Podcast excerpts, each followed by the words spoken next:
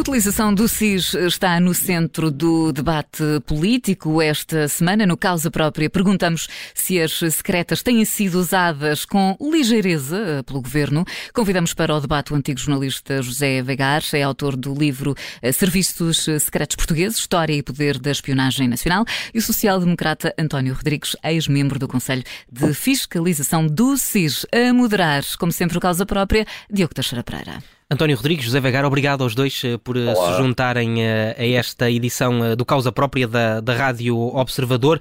Proponho começar pelo António Rodrigues, que está connosco aqui em estúdio. Os, os, portugueses podem estar descansados quanto à utilização que o governo tem dado aos serviços de informações de segurança? Bom dia.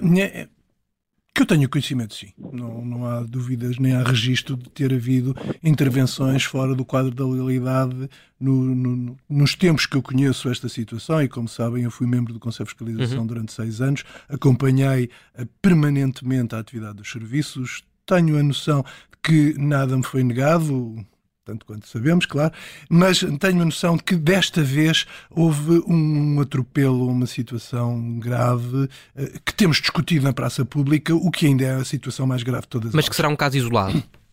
Julgo que sim, espero que sim. Espero que tenha sido a primeira e última vez que tenha tido isto, até porque a, a, a repercussão desta matéria nos serviços que se pretendem discretos acima de tudo, não secretos como tanto se diz, mas discretos, que são vitais na recolha de informação. Para quem tem que decidir sobre esta matéria, não interessa rigorosamente ninguém a exposição que tem sido alvo. E mais, eu diria que nós deveríamos não estar a discutir a intervenção dos serviços neste momento, mas sim aquilo que lhe deu origem a forma como deu origem. Essa é que é a situação até mais grave. Porque se dispôs só a simples ideia de pensar que podemos um chefe de gabinete, um membro do governo, telefonar para os serviços de informações da República ou para os serviços de informações de segurança e, e, e, utilizar este tipo de serviço para uma situação deste tipo, essa é que é a questão mais grave de todas elas. E, e está neste momento a tentar posicionar a discussão dentro do SIS, dentro do quadro do Serviço de Informações, saber quem deu a ordem, como ela foi executada. Claro, já a discutimos. Julgo que a linha do tempo já está claramente marcada relativamente à intervenção de todos os, de todos os intervenientes neste, neste neste processo ficou mais claro até esta semana, quando houve a audição no Parlamento e aquilo que foram os registros que chegaram ao exterior dessa mesma audição, mas uh, o posicionamento e o foco de toda a nossa discussão deveria ser o que esteve na origem disto e não na consequência disto. É desviar as atenções uhum. do que está a acontecer. José Vegar, uh, o que é que falta esclarecer neste caso? Não, eh, eu eh, exatamente agradeço muito ao seu deputado eh, António Rodrigues a intervenção dele e também a si. Não podia discordar mais. É? Os serviços de informações em democracia não devem ser nem secretos, nem discretos, na dimensão da avaliação do seu trabalho. Repare-se, se nós formos aos exemplos mais mediáticos, que são sempre o americano e o inglês, todos os anos os responsáveis não só prestam contas do seu produto, daquilo que fizeram, como, por exemplo, no caso, no caso do MI6, o, o, o diretor do MI6 dá conta das suas prioridades, vulnerabilidades e ameaças. Um dos enormes problemas que nós temos em Portugal é que os serviços de informações não se discutem. É um erro tremendo. Porquê? Por José Vega, nós estamos com algumas dificuldades a ouvir o, o seu som. Creio okay. que está numa zona talvez com vento e. e não, e... está-me a ouvir bem agora? Não, agora creio que melhor, agora creio que melhor. Ok, então, eu dizia, uma das grandes uh, dificuldades que nós temos aqui exatamente em Portugal é não discutir os serviços de informações. Porquê? Porque os serviços de informações são o primeiro protetor do Estado e dos cidadãos portugueses. Mas isso não impede, há uma larga latitude para discutir aquilo que eles fizeram num ano, aquilo que não fizeram, aquilo para que, têm, para que mostram deficiências, aquilo para, para, para uh, quais são as ameaças mais, mais uh, presentes para os cidadãos e para o território nacional. Portanto, este é o contexto. Os serviços de informações devem ser discutidos e em Portugal não são discutidos. Não pela razão que se invoca sempre, que é a razão do complexo da PID, como já tive a oportunidade de dizer. Esse complexo terminou há muito tempo, uh, mas sim porque não há uma relação saudável entre quem tutela e recebe o produto dos serviços, o governo, e os serviços. Não há uma razão saudável porquê? Porque há, há uma, uma espécie de uh, ascendente, e este caso pode mostrar isso mesmo, de que o, o governo pode usar os, os, os serviços secretos, como uh, vulgarmente gostava... os, os, usamos, os, os chamamos. Eu, Diogo, eu gostava muito de responder com toda a autoridade a essa questão, mas há 20 anos que ando a estudar e não chego a conclusões, não é? Há, há, há, conclusões definitivas, sólidas, não é? Dados sólidos. Há uma relação, primeiro, de permanente desconfiança dos decisores políticos eh, eleitos do trabalho dos serviços. Há uma, uma permanente, um permanente medo de utilizar o produto dos serviços e invocar o seu nome. Okay? Há depois uma questão de entender que os serviços podem efetuar trabalho que não podem efetuar. Portanto, não há uma relação madura democraticamente, não é? Uh, é esse o problema. Mas eu não consigo ser menos vago do que isto, uhum. Apesar de 20 anos de investigação e de, e de entrevistas o, o, em inúmeros protagonistas. O, o, o, António Rodrigues foi, foi deputado e foi, eh, fez parte do Conselho de Fiscalização do, do SIS. Uh, é fácil fazer essa fiscalização uh, ou, ou, há entraves que se colocam e que uh, criam esta opacidade, de certa forma, de que o José Vegar estava a falar?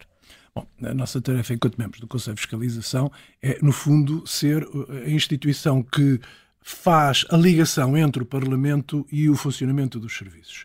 E enquanto nós estivemos lá, e, e, devo dizer com muita assiduidade visitávamos os serviços, todos eles, e a todos os níveis. Sejamos claros, não ficávamos pela cúpula, não ficávamos pela direção, às chefias, íamos até ao fundo e vimos tudo o que poderia haver uh, dentro dos serviços, nunca nos foi uh, negado nada relativamente a essa matéria. E, portanto, quando eu, eu, eu, aliás, rejeitei a questão de chamar-lhes serviços secretos, porque eles não são serviços secretos, nem a nossa força ou nem os nossos serviços têm a dimensão, nem se pode comparar com, com o FBI ou com o CIA ou com qualquer outro tipo de serviços. Quer por um lado porque a lei não o permite, quer por outro porque nem sequer temos as condições para isso. E isso seria, porventura, a primeira questão que deveríamos estar a discutir: é se nós temos serviços que estão dotados de todos os meios e condições para poder exercer a sua função. E julgo que, e é uma discussão velha, por exemplo, aquela que está na rua, que é a voz populi sobre os metadados, é uma das questões vitais, porque se alguém quer fazer prevenção relativamente a ameaças e se quer verificar se elas constituem, é mais difícil detectar uma situação do que estar depois a verificar depois dela ter ocorrido, naturalmente. E, portanto, é muito mais difícil a tarefa dos serviços de informações do que a, a, a polícia, quer a polícia de segurança pública ou a polícia judiciária, ou quer que seja. E logo isso era a primeira discussão quando queremos de facto discutir serviços, deveríamos também começar por aqui pelas dificuldades que as pessoas têm para terem os meios capazes para poder agir. Agora, relativamente à informação, eh, deixe-me só terminar e, e deixe também deixar claro, o Diogo deixou, eu já não sou deputado neste momento e, portanto, não ah. coloco esse tipo de qualidade. Fui no okay. passado, mas não sou, e, portanto, não quero arguir essa condição. Mas, mas esta preocupação eh, eh, obviamente se reflete em toda a organização, em toda a perspectiva em relação aos serviços. É verdade o que disse o, o, o, o nosso colega de, de, de, programa, José Vegar, que, o Zé Vegar, que, eh, que hum, os membros do governo nem sempre dão a devida importância àquilo que os serviços produzem. Mas é importante, e nós víamos isso quando queríamos, é, é, muitíssimo relevante a informação que é recolhida, quer de fontes abertas, quer de fontes fechadas, quer de outro tipo de uh, fontes de informação a que se tem acesso relativamente ao funcionamento. Mas essa é uma dimensão do problema. E não é verdade que nós não a discutamos. É verdade que se discute, quando se discute no Parlamento, e o Conselho de Fiscalização e ao Parlamento, tal como os serviços são chamados para ir ao Parlamento prestar contas relativamente a essa atividade, nós próprios uh, uh, redigíamos todos os anos pelo menos dois ou três relatórios relativamente à atividade que era desenvolvida em função daquele que era o acompanhamento da atividade, e também nós, ao longo dos anos, e eu respondo desde 2016, uh, fizemos vários alertas ao Parlamento relativamente a esta matéria. Mas é bom dizer também é bom de ver, só, e, só, e terminaria só com isto, que uh, quem tutela os serviços não é o Parlamento. Eles respondem para o Parlamento. Mas quem tutela os serviços é o Governo. Quem tutela os serviços, mais, mais concretamente, é em exclusividade o Primeiro-Ministro. Primeiro Tudo o que não forem condições que os serviços não tenham, ou tudo aquilo que estiver errado no funcionamento dos serviços, a responsabilidade direta é do Primeiro-Ministro. A única responsabilidade do Parlamento nesta matéria é o facto de ser o órgão legislador que pode alterar a lei enquadradora relativamente ao funcionamento dos serviços de informação da uhum. República Portuguesa. Essa é a questão vital no meio de tudo isto. Ora bem, o, Diogo, uh, o doutor, doutor António Rodrigues levanta aqui duas questões fundamentais. Em relação à, à, questão que tínhamos falado antes, uma fiscalização de um serviço de informações, e como eu estava a dizer, desde 87 as coisas evoluíram bastante, até porque, porque o SIS teve que começar a digitalizar os seus dados e ter um centro de dados, o que facilitou bastante o trabalho ao Conselho de Fiscalização. Agora, em nenhum serviço do mundo, em nenhum sítio do mundo, é possível fiscalizar de modo totalmente eficiente um serviço de informações. Porquê? A lei dá-lhes cabimento para agir secretamente até o momento em que querem fazer registro. Por um lado. Por outro lado, há mesmo trabalho que não é feito, eh, que não é registado, peço desculpa, porque não pode ser registado. Porque, por exemplo, tem a ver com a vigilância de uma ameaça que se vai materializar daqui a seis anos. Ok? Portanto, Nunca uma fiscalização de um serviço de informações é totalmente eficaz. Mas relação... tem que ser assim. Oh, oh, oh, Deixa-me só dizer-lhe isto. Uh, tem razão ou pode ter razão em teoria. Nós, enquanto membros do Conselho de Fiscalização, eu, enquanto exerci funções, sabia de operações que estavam a, a correr, tinha a noção de que, do que que era feito e mais, qualquer operação de vigilância, qualquer operação desencadeada com autorização superior, recebe uma determinada identificação e tudo aquilo deve ser claro. registado, pode nem sequer ter, dar acesso a que, por exemplo, o fiscalizador possa ver. O que é natural muitas vezes, certo, certo. porque nós não devemos ter acesso a situações claro. que podem pôr em causa uma certa operação. Agora, é evidente, e tem toda a razão, em teoria pode haver situações que não sejam registadas. Claro. Naturalmente. Agora, Agora, mas qualquer operação, obrigatoriamente para ser desencadeada, tem que ter uma identificação e tem que ser acompanhada, quer correto. pelas pessoas próprias, quer as chefias. Correto, correto. Agora, o que o doutor, o segundo ponto, não sei, Diogo, se isto é, era o mais importante, o segundo, o segundo ponto que o doutor António Rodrigues levanta é realmente fundamental. E está na gênese, exatamente, está, é uma das genes do problema irresolúvel da relação entre serviços de informações e Estado, uh, uh, no caso do Estado português. É exatamente a incapacidade de poderes, ok? Uh, desde 84, quando começa a ser trabalhada a lei, e até chegar à primeira versão em 87, não é? É exatamente esse o problema. Repare, aquilo que o Dr. António Rodrigues diz é extremamente correto. A primeira versão da discussão dos metadados é dos serviços poderem fazer escutas. Os serviços não podiam fazer escutas. Ainda escutas telefónicas, ok? Hoje o processo evoluiu muito mais. Uh, e é realmente essa uma questão. Se todo o trabalho dos serviços de informações é de pura obtenção de informação, como é que o podem fazer se não têm as ferramentas legais e operacionais adequadas? Portanto, muitas vezes nós estamos a falar, não é? Uh, temos ainda aquele fantasma de não falar saudavelmente não falar saudavelmente dos serviços de informações, mas estamos a falar de um fantasma que, na verdade, tem muito menos poder do que se pensa em Portugal. Volto a referir, um, por exemplo, uma dimensão muito esquecida aqui em Portugal é a dimensão do estudo académico sobre os serviços de informações. Em Inglaterra, na Alemanha, nos Estados Unidos, há escolas de sociologia e de só dedicadas às informações. E todas estas questões que nós estamos aqui a discutir hoje, e muito bem, não é? Como qual é o limite da atuação dos serviços de informações? Quais são as ferramentas que lhes podem ser dadas? Qual é a melhor maneira de fiscalizar os serviços de informações? São, são, são discutidas a nível académico. Portanto, nós temos aqui é muita falta de debate sobre os serviços de informações. Penso que esse é e, e, porque não, e porque não se pode uh, quase pronunciar. Mas acredita que esse, esse debate agora, depois deste, deste caso, uh, pode, pode surgir e pode, não, pode não. vir a mudar alguma coisa? De maneira nenhuma. Houve vários casos graves ao longo destas últimas três décadas com os, com os serviços de informações. Uh, recordo, por exemplo, o caso da, da, fuga dos nomes dos elementos do, na altura CIEDN, que hoje é o CIED, vários outros, não é? Eu próprio revelei vários trabalhos dos serviços de informações e nunca desencadeou um debate, nunca desencadeou um debate.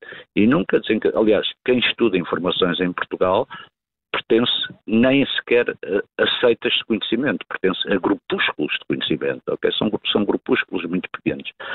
E não é agora, não é agora, não é que, que, que isso vai mudar. Para, para isso tinha que haver uh, uma, maior, uma muito maior cidadania nossa, portuguesa, no sentido de queremos saber o que se faz, porque é que se faz e como se faz.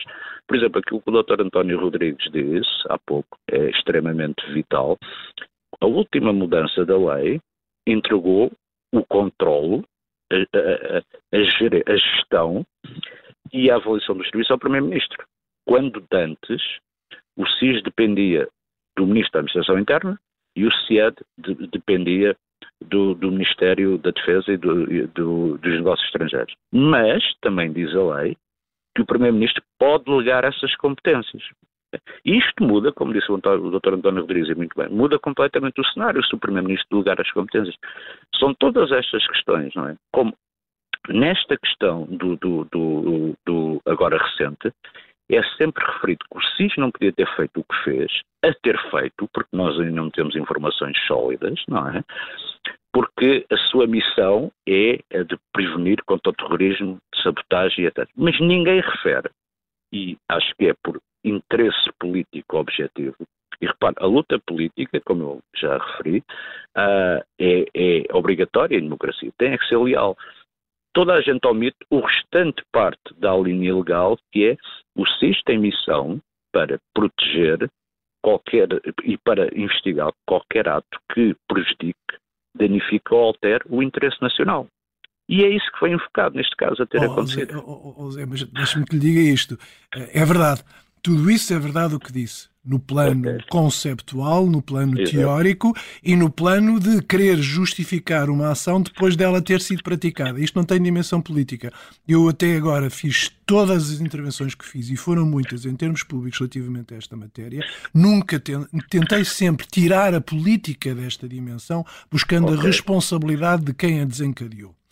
É aí que eu discordei da forma como tudo isto ocorreu e da fuga Correto. à responsabilidade desta matéria, porque claro. se tentou introduzir aqui uma componente, primeiro, de crime e então não podia haver SIS. Depois de, depois de tentar encontrar essa justificação mais ampla, que estava aqui em processo, e cito a expressão legal que utilizou, de investigação. Ora, de investigação é que não houve rigorosamente nada. Não, Sr. Doutor, eu concordo, inter, eu concordo inteiramente consigo, eu concordo inteiramente consigo, e realmente a questão vital é quem quem acionou o SIS, sem dúvida, mas aquilo que eu digo é que no artigo 21 da lei sim, sim. diz que o SIS tem que prevenir a prática de atos que, pela sua natureza, possam alterar ou destruir o Estado de Direito. Ora, está. Se, re, prevenção, se realmente, prevenção. Deixa-me só, só, terminar.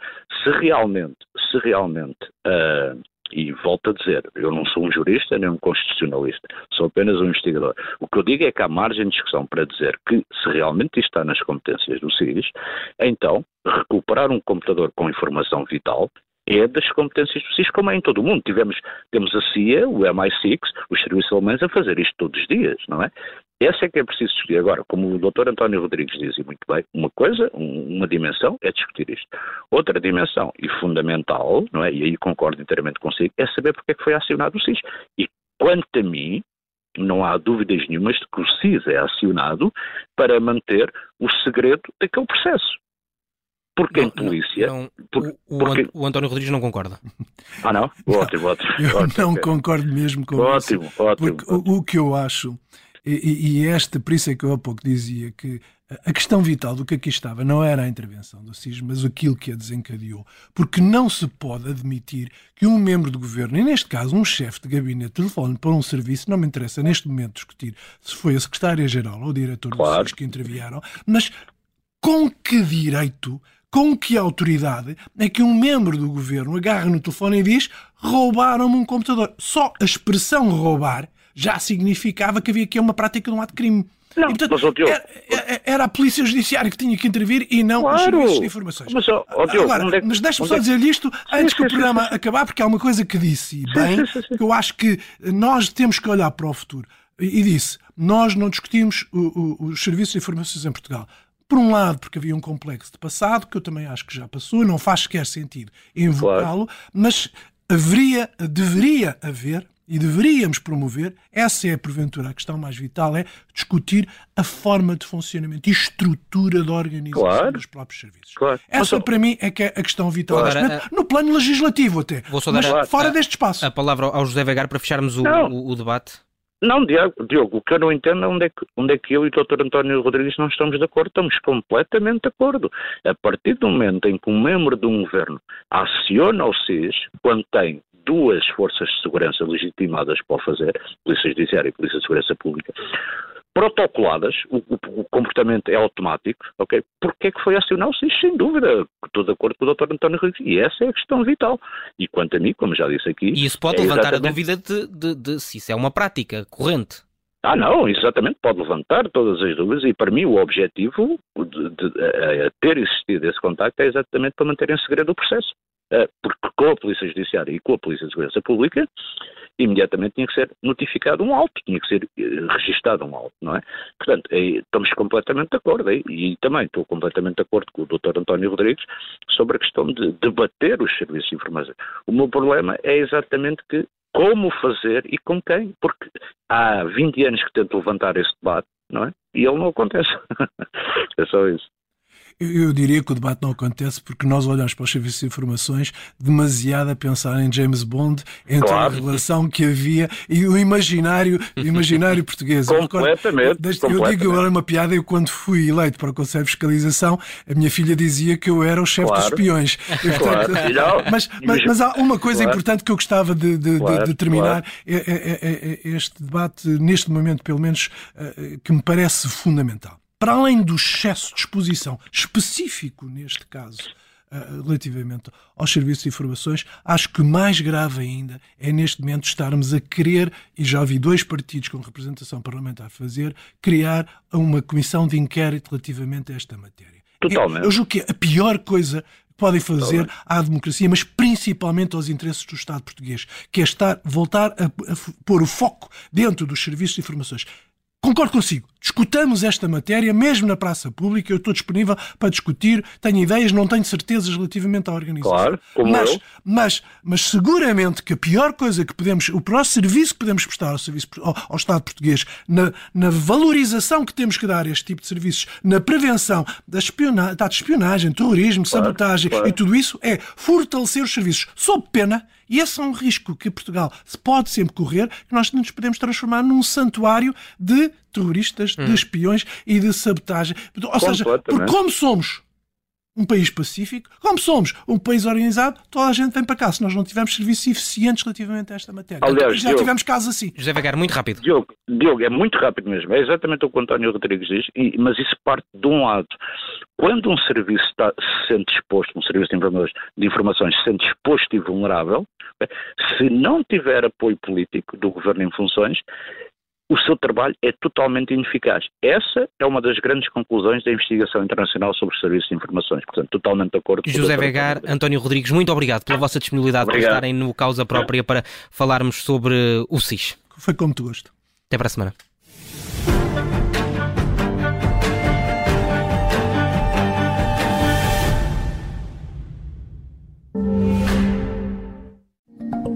A vida é feita de opções. Umas vezes escolhemos as melhores, noutras somos o nosso pior inimigo.